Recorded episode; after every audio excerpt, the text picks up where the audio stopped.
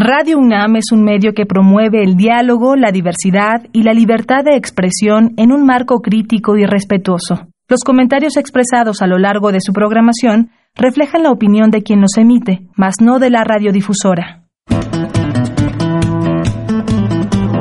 Conciencia, psicología y sociedad. Mujeres en reclusión. Aspectos psicosociales. Bienvenidas, bienvenidos una vez más a una emisión de Conciencia, Psicología y Sociedad. Estamos transmitiendo a través del 96.1 de FM, esto es Radio UNAM, y también es el espacio radiofónico de la Facultad de Psicología en el que convergen académicos, académicas, investigaciones eh, con temas que se acercan y queremos que así sea, además, a los intereses de, de quienes nos escuchan. Vamos a tener hoy un programa muy interesante. Yo soy Berenice Camacho y en esta ocasión comparto la conducción con la doctora Tania Rocha. Me da mucho gusto eh, estar aquí del otro lado del micrófono contigo, Tania. Muchas gracias, Bere, y gracias a todas las personas que nos están escuchando. Es un placer. Yo creo que hoy el tema nos va a dejar con muchas cosas que reflexionar, cómo es que viven las mujeres en estos procesos de reclusión. Y pues ya estaremos escuchando a nuestra invitada de lujo. Así es, los aspectos psicosociales de las mujeres privadas de libertad. Recordamos que pueden visitar nuestro sitio de podcast que es radiopodcast.unam.mx para escuchar esta y otras emisiones. Y pues dicho esto, vamos con el arranque de conciencia, psicología y sociedad. La prisión tiene distintas implicaciones para hombres y mujeres, pero los sistemas judicial y penitenciario en México fallan en reconocer y atender esas diferencias. La norma marca requerimientos particulares por razón de género, que los reclusorios de mujeres no cubren, con graves carencias de recursos humanos y materiales. La Comisión de Derechos Humanos del Distrito Federal concluyó que los estereotipos de género derivan en violaciones a los derechos de las mujeres, que agravian su integridad y seguridad en materia de salud, visita y contacto con el exterior, condiciones materiales, trabajo, alimentación, educación y actividades recreativas. En particular, es necesario revisar los servicios para el ejercicio de sus derechos reproductivos, de atención obstétrica y otros vinculados a su condición de madres. ¿Quiénes son, por ejemplo, las reclusas de Santa Marta Acatitla? Son mujeres pobres, madres con baja escolaridad, que viven en condiciones de precarización.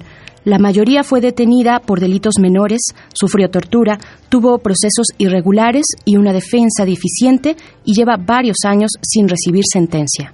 En la Ciudad de México, 70% de las reclusas ha sido abandonada por sus familiares, mientras que 90% de los hombres goza de visita familiar o conyugal frecuente por el papel social de cuidadoras que se asigna a las mujeres cuando delinquen, no solo pagan por haber roto el orden legal, sino también el orden de género, y son castigadas con abandono y reemplazadas por sus parejas. Sin embargo, desde 2009, el proyecto de la UNAM Mujeres en Espiral, Sistema de Justicia, Perspectiva de Género y Pedagogías en Resistencia, Situado en las fronteras de la academia y el activismo, interviene jurídica, artística y pedagógicamente con las reclusas del penal de Santa Marta a Catitla mediante el trabajo corporal, emocional, literario, artístico y político. Entonces, ¿cómo afecta a las mujeres en prisión su condición y los estereotipos de género? ¿Y qué alcances tienen intervenciones como la de las mujeres en espiral? Para responder estas y otras cuestiones nos acompaña Alma Patricia Piñones Vázquez, maestra en psicología y doctorante en pedagogía por la UNAM, feminista, fundadora en 1992 del programa universitario de estudios de género de la UNAM, es docente de la Facultad de Filosofía y Letras, integrante del proyecto Mujeres en Espiral y actualmente investigadora del programa universitario de Derechos Humanos de la UNAM. Bienvenida, maestra, ¿cómo está? Muy bien, muchas gracias. Gracias eh, a usted por venir a compartir estas experiencias desde la academia, lo decíamos, desde la academia que lindan con el activismo también acerca de las mujeres que se encuentran en, privadas de su libertad, en este caso particular desde Santa Marta a Catitla. Eh, ¿Cuáles son las razones que desde esta investigación, desde Mujeres en Espiral, han encontrado por las cuales las mujeres cometen algún acto prohibido por la ley, delinquen, eh, y cuáles son los factores psicosociales que acompañan estas condiciones? Bueno, lo primero que tendría que decir es que para mujeres en espiral desde hace 11 años está siendo muy importante el trabajar con las urgencias sociales. O sea, ¿qué es la UNAM como una institución pública de educación superior si no atiende a las urgencias sociales, a las problemáticas que están ocurriendo en vivo y todo el tiempo. Y una de ellas es la que tiene que ver con los procesos de encarcelamiento de las mujeres, también podría ser, y otros proyectos trabajan con hombres, nosotros trabajamos con mujeres, de mujeres que se encuentran en condición de reclusión. Y hablar de condición de reclusión es hablar de un conjunto de factores que se añaden a todo lo que ya de por sí ocurre en las mujeres por los roles que la sociedad les indica, nos indica, me incluyo, las incluyo, y en esa medida la reclusión lo único que hace es agravar todavía más esto que ya ocurre afuera. Las mujeres en condición de reclusión nos dicen a lo largo de los trabajos, hoy podemos ver que estamos tan presas aquí como estábamos afuera, como ustedes se encuentran presas es muy fuerte. Y en ese sentido, el, bueno, atendiendo a tu pregunta, pero me gustaría antes hacer una cita que después retomaré pensando en qué lleva a las mujeres a delinquir. Cuando una mujer se encuentra en la cárcel, y estoy tomando una cita de una de las mujeres que estuvo, por fortuna ya no está en Santa Marta, y su cita dice, el dolor te adormece en la cárcel y te envuelve como en una cápsula del tiempo, donde no te importa nada y no te acuerdas de nada. La voy a retomar en un momento esta cita, pero ¿qué lleva a las mujeres a delinquir?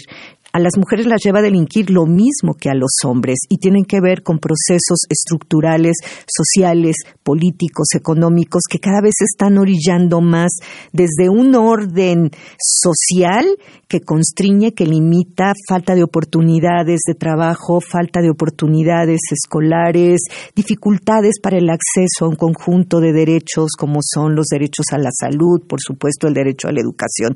Y se están acercando a una serie de momentos y de espacios en los cuales delinquir se vuelve como la fórmula de subsistir.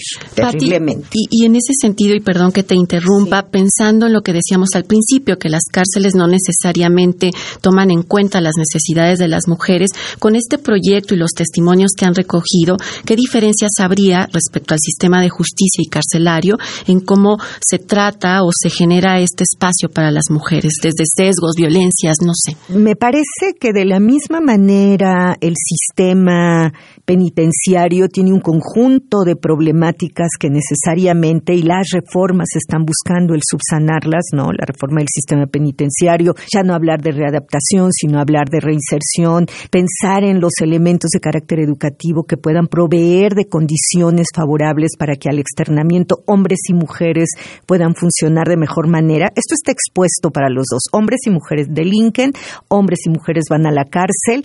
Sin embargo, y no quiere decir que sea ni más grave ni más fuerte, tiene una particularidad el hecho de las mujeres en condición de encarcelamiento, de cárcel, y es lo decían ustedes con los datos al inicio, ¿no? Eh, son menos visitadas porque quienes hacen la visita a las cárceles, las madres, las esposas, las tías y las hijas. Y como en muchos casos se encuentra el papá y la mamá, pues van y visitan al hombre. Finalmente la mujer sufre un doble estigma, no solamente por el hecho de haber delinquido y por ahí una comisión jurídica, sino además social y familiarmente, porque ella que se tiene que portar tan bien y de tal manera se, se comportó mal. Claro, eh, estamos conversando con la maestra Patricia Piñones acerca de las mujeres que viven en, situación de reclusión y los aspectos psicosociales que rodean esta situación. Eh, vamos a hacer una pausa, vamos a escuchar lo que nuestro compañero Uriel Gámez eh, pues preguntó a esto que vamos a escuchar a algunas personas. Vamos con esto y volvemos a Conciencia, Psicología y Sociedad. La gente opina. Esta semana en Conciencia, Psicología y Sociedad hicimos una sola pregunta al público. Les preguntamos, ¿cómo crees que afecta a las mujeres en prisión su condición de género ante sí mismas y ante la sociedad? ¿Qué estereotipos crees que crea? Escuchemos las respuestas.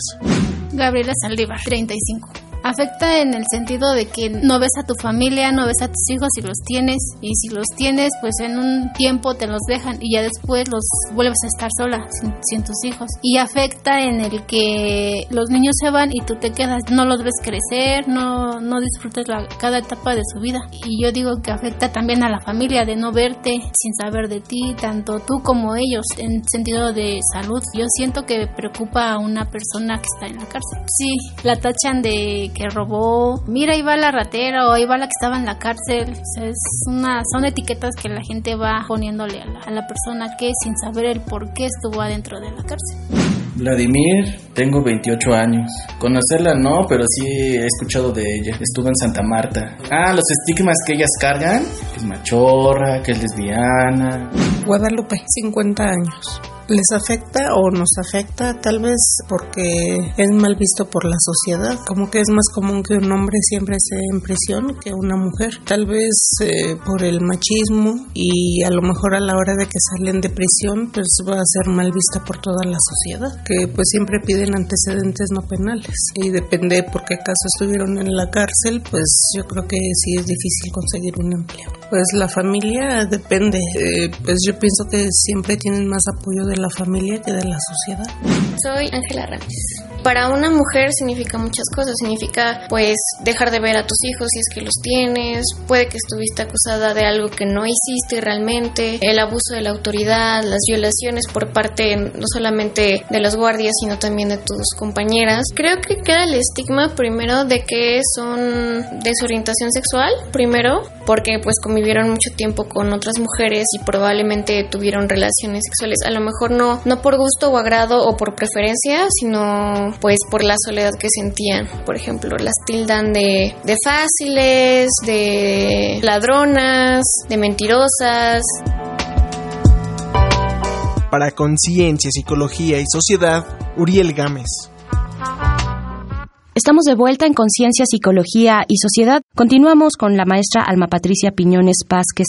Eh, maestra, preguntarle cómo, cómo es que afecta eh, la experiencia, en la experiencia de vida, en, la, en el bienestar también psicosocial, encontrarse en estas condiciones de privación de libertad, específicamente con las mujeres. Es súper fuerte y voy a hablar muy brevemente de tres elementos. Por un lado, el aumento del grado de dependencia que tienen de las mujeres cuando están en prisión, de dependencia de la familia y a veces no son visitadas y esto la sume necesariamente en un conjunto de procesos de autodevaluación de su propia imagen y disminución de, de autoestima. Se sienten muy mal, fueron malas, se sienten culpables, seguro hicieron algo muy malo y son responsables jurídicamente, pero no necesariamente son culpables. La culpa viene desde un otro lugar y entonces este es un efecto muy importante que ha sido muy estudiado y que nos toca resolver y entrar con herramientas potentes para hacer algo en ese sentido. Por otra parte, y desde la perspectiva de género, sabemos que la prisionización de las mujeres impone un conjunto de actividades destinadas a afianzar, a reafirmar roles genéricos y entonces no solo son buenas madres, que ya no se sienten, sino son súper buenas madres. Muchas de ellas trabajan dentro para poder darles dinero a los hijos fuera o trabajan dentro para mantener a los hijos que se encuentran con ellas dentro. Pueden estar desde el antes del nacimiento en el embarazo hasta los seis años. Y entonces hay una doble y triple fórmula de afianzamiento de roles de géneros. Hay efectos muy fuertes en términos del estrés en prisión y un conjunto de factores psicosociales. Sabemos, ha estado muy estudiado y nosotros lo vemos en Santa Marta Catitla, al ingreso hay una mayor ansiedad, mayor depresión, son los momentos en donde más frecuentemente hay ideación suicida, las mujeres se sienten muy mal y entonces a veces el acercamiento a las drogas es lo que buscan como refugio, a veces el vínculo con otras mujeres ante la falta de contención emocional, hay un conjunto de elementos que pueden tener efectos muy fuertes porque además es un mundo completamente hostil y para entrar, ¿no? Solo de entrada con quiénes estoy, a qué lugar me mandan, cómo me clasifican, soy peligrosa, me mandan al dormitorio donde hay mujeres que se drogan, todo esto tiene efectos. Y mencionabas ahorita, eh, Patti, algo muy importante que es, digamos, justo fundamental en, o, crucial en, en, la cuestión de las mujeres en reclusión, que tiene que ver con el tema de maternidad y podríamos también pensar en la sexualidad. ¿Qué retos enfrentan en este proceso las mujeres en prisión? Retos gigantescos. O sea, ser madre nos impone un conjunto de preceptos, de cánones súper específicos, ser la buena madre, sufrir en ello, darlo todo, pasar por encima de nosotras mismas. Mucho se ha hablado del deber ser, en el caso de la maternidad particularmente, pero imaginémonos mujeres en reclusión que afuera tienen tres hijos, estoy en este momento trabajando con una mujer que tiene tres hijos y uno de ellos autista. Y entonces toda la carga que de esta que yo ya hablaba, que trae la culpa, porque además su hijo es autista, tiene mucho miedo ante la, el ingreso de ella en la cárcel, el niño ha perdido movilidad, ya no se quiere levantar, ya no quiere comer, y la mujer está terriblemente angustiada. Y esta es una mujer que tiene a los hijos fuera. Pero ¿y las mujeres que tienen a los hijos dentro? ¿Y si se enferman? ¿Y cuáles son las condiciones de atención para los niños? Y de pronto los tienen que mandar a la casa, pero los niños están súper acostumbrados a estar con ellas. Pero aquellas madres que además están a punto de que sus hijos cumplan cinco, sus hijas, cinco años con once meses y van a ser externados, ¿cuánta preparación tienen? Quienes tienen familiares afuera van a poder depositar a los hijos con muchos temores, pero con un familiar, y quienes no los tienen, quienes no tienen familiares van a tener que poner a los hijos en una institución y todos los miedos alrededor de ello. Una de las deudas de nuestro sistema de justicia penal que no tendría que romper los lazos familiares, no tendría que implicar una cosa eh, necesariamente la otra. Vamos a hacer una pausa, vamos a escuchar un dato que deja huella y volvemos. Un dato que deja huella. Un informe de la Comisión Nacional de Derechos Humanos reporta que en 2017 había en México 10.594 mujeres en reclusión, 5.2% del total. De 2010 a 2015, su presencia en centros penitenciarios estatales aumentó en 56% contra 17% para los hombres. Así, aunque la población femenil es minoría, su incremento ha sido importante. Al cierre de 2016, 35% de la población reclusa aún no tenía sentencia, y el grupo más afectado era el de las mujeres, pues 44% de ellas aún estaba en proceso. En 2014, un reporte especial de mujeres en reclusión de la CNDH arrojó que los delitos con mayor incidencia eran, con más de 2.000 casos cada uno, delitos contra la salud y robo, con más de 1.000, secuestro y homicidio, y con cifras menores, delincuencia organizada, portación de armas reservadas para uso exclusivo del ejército, fraude, lesiones y violencia intrafamiliar. La vulnerabilidad de las mujeres por su condición de género se agudiza en reclusión. En otro informe de la CNDH de 2016 sobre las condiciones de hijas e hijos de reclusas, 61% de estas tenía entre 18 y 40 años, llegando a estar en prisión toda su etapa reproductiva. En 2018, en Santa Marta, Acatitla, 80% de las reclusas eran madres. Los hijos que nacen en prisión pueden vivir internos con sus madres solo hasta los 6 años de edad. Estamos de vuelta en Conciencia, Psicología y Sociedad hablando de los aspectos psicosociales que implican la reclusión, particularmente eh, de mujeres que viven eh, privadas de su libertad. Eh, maestra, también preguntarle, maestra Alma Patricia Piñones, preguntarle ya hacia la última parte de esta conversación, de qué trata este proyecto Mujeres en Espiral, qué ha logrado y qué falta por hacer, cuáles son los retos que se ven en el panorama, que supongo después de esta plática, pues se me ocurren muchos, pero por favor. ¿Qué hace Mujeres en Espiral? ¿Qué hacemos? Desde hace 11 años estamos trabajando en la cárcel de Santa Marta Catitla, en el Ceferezo Santa Marta Catitla. Hacemos un trabajo en donde trenzamos arte, justicia, género y nuevas pedagogías. Como hacemos desde nuevos lugares en donde la psicología y todas sus herramientas, sus dispositivos de investigación, de forma de trabajar con grupos, de propuestas teóricas que nos permiten identificar qué, qué ocurre, por ejemplo, con la identidad de las mujeres, qué pasa con todos estos efectos estresores, qué pasa con las dinámicas familiares y los efectos del estar en prisión se dan. Bueno, a eso nos dedicamos, pero lo comenzamos con el arte, porque pensamos que el arte es un excelente vehículo para poder trabajar con estas mujeres. Y entonces trabajamos temas como las maternidades, para poder desactivar todos estos preceptos que de pronto respecto a la maternidad se nos proponen y nos causan mucho daño y además estamos en prisión. Pero trabajamos las sexualidades, porque además como se sienten culpables, se sienten castigadas, se viven castigadas y entonces, ¿cómo se acercan a su sexualidad? Tenemos enormes retos, tenemos muchos trabajos, ellas siempre tienen ideas. Hemos hecho cuatro murales, hemos hecho tres cortometrajes, hemos hecho un documental, hemos hecho fanzines y ahora se les van a ocurrir nuevas cosas y siempre atendiendo estas problemáticas sociales, económicas, políticas, trenzando, trenzando el arte, la justicia, el género y la pedagogía. Tal vez para quienes nos escuchan sea importante compartir que este proyecto pueden encontrar una página en eh, internet que se llama eh, ¿cómo, www.mujeresenespiral.org.mx y ahí están todos los materiales que hemos desarrollado. Y, y, bueno, creo que entonces para cerrar este programa, que seguramente dejará muchas otras preguntas, ya hablabas de cómo se retoman herramientas eh, desde la psicología, pero de manera más específica y en tu experiencia Patti, qué es lo que logra eh, abonarse o contribuirse a una mejora en la condición de las mujeres dentro de los centros de reclusión. La discusión con ellas, el análisis crítico y el levantar la voz, el agenciar su propia voz. Y en este agenciamiento de voz quiero terminar solo con un manifiesto, algunas líneas de él. Ustedes me dicen hacia dónde, quiénes somos y pueden llegar a decir las mujeres, somos un pueblo azul y beige, procesadas y sentenciadas, somos X, expresas en situaciones extremas, como extrema es la impartición de justicia en México, somos incógnitas que no pueden ser despejadas, pero no son despojados los derechos de nuestras vidas, somos las que creemos en el man de hombre dato. Somos un cuerpo lleno de emociones y un cuerpo conectado. Somos las detenidas en el último detenido deteniendo el tiempo. Somos VIP violentadas, interrumpidas y presas, y mucho más. Somos, dicen quienes son, levantan la voz.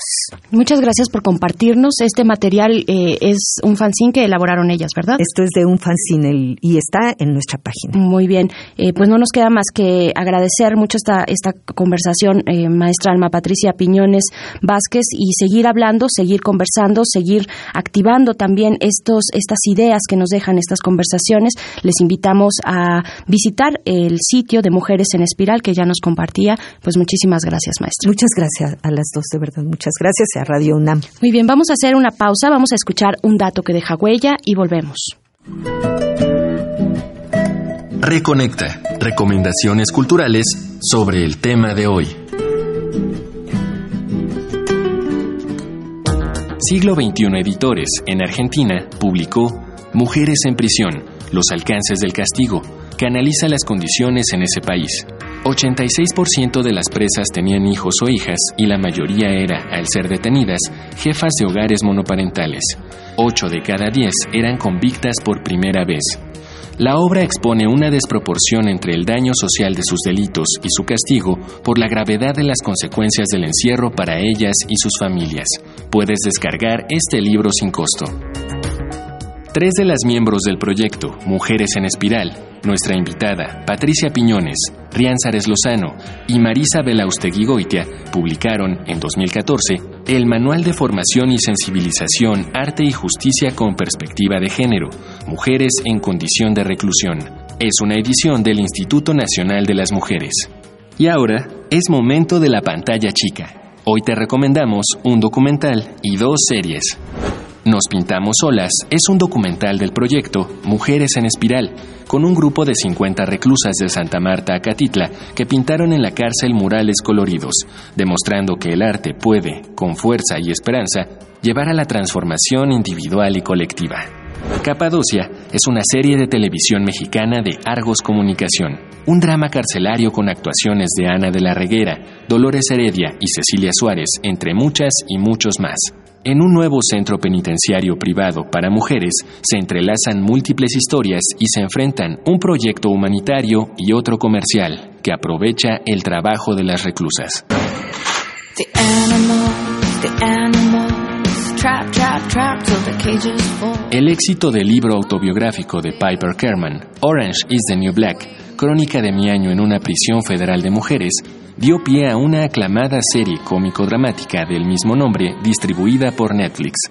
De la mano de Kerman, interpretada por Tyler Schilling, descubrimos el sistema penitenciario norteamericano, sazonado de lesbianismo, represión sexual, abuso de poder y corrupción policial. Estas fueron las recomendaciones de la semana. Te dejamos con This Is Not Our Home, canción compuesta e interpretada por 10 mujeres condenadas a cadena perpetua en la prisión estatal de Muncie, Pensilvania. Life in Pennsylvania means just that. Life without the possibility of parole. For us lifers, as we call ourselves, our only chance for release is through commutation, which has only been granted to two women since 1989, close to 30 years ago. Our song, This Is Not Our Home, it tells of our experiences while doing life without the possibility of parole. I'm a woman I'm a grandmother. I'm a daughter. I have a son. I'm not an angel. I'm not the devil.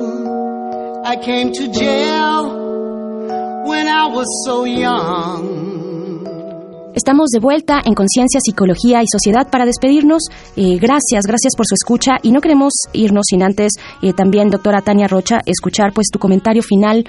¿Qué, qué decir, qué no decir respecto a este tema eh, de las mujeres en reclusión y los aspectos psicosociales que envuelven este contexto? Bueno, sin duda creo que con lo que Patti nos ha compartido es evidente que el proceso de delinquir está atravesado por muchísimos factores, entre ellos las condiciones de precariedad y de violencia a las que se enfrentan las mujeres y creo que es importante y ya se puso sobre la mesa comprender cómo al margen de lo que las mujeres han podido eh, llevar a cabo, pues viven distintos procesos de desvalorización, de em, estigma, de abandono y eso creo que abre un reto y un llamado de atención a la sociedad, al Estado, a las instituciones en términos de cómo generar condiciones mucho más llevaderas ante los distintos retos que las mujeres se enfrentan. Creo que con lo que me quiero ir, Bere, es eh, un poco de esperanza ante lo que un proyecto como el de la maestra Piñones deja, la posibilidad de que las mujeres logren, en medio de tanta dificultad, tener un proceso de agencia y ser resilientes y seguramente poder verse desde otro lugar.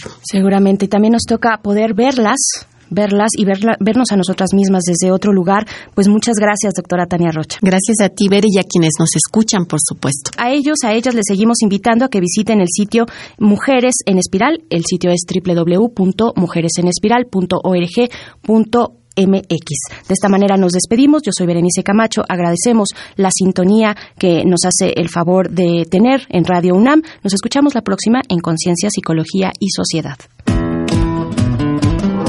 Conciencia, Psicología y Sociedad.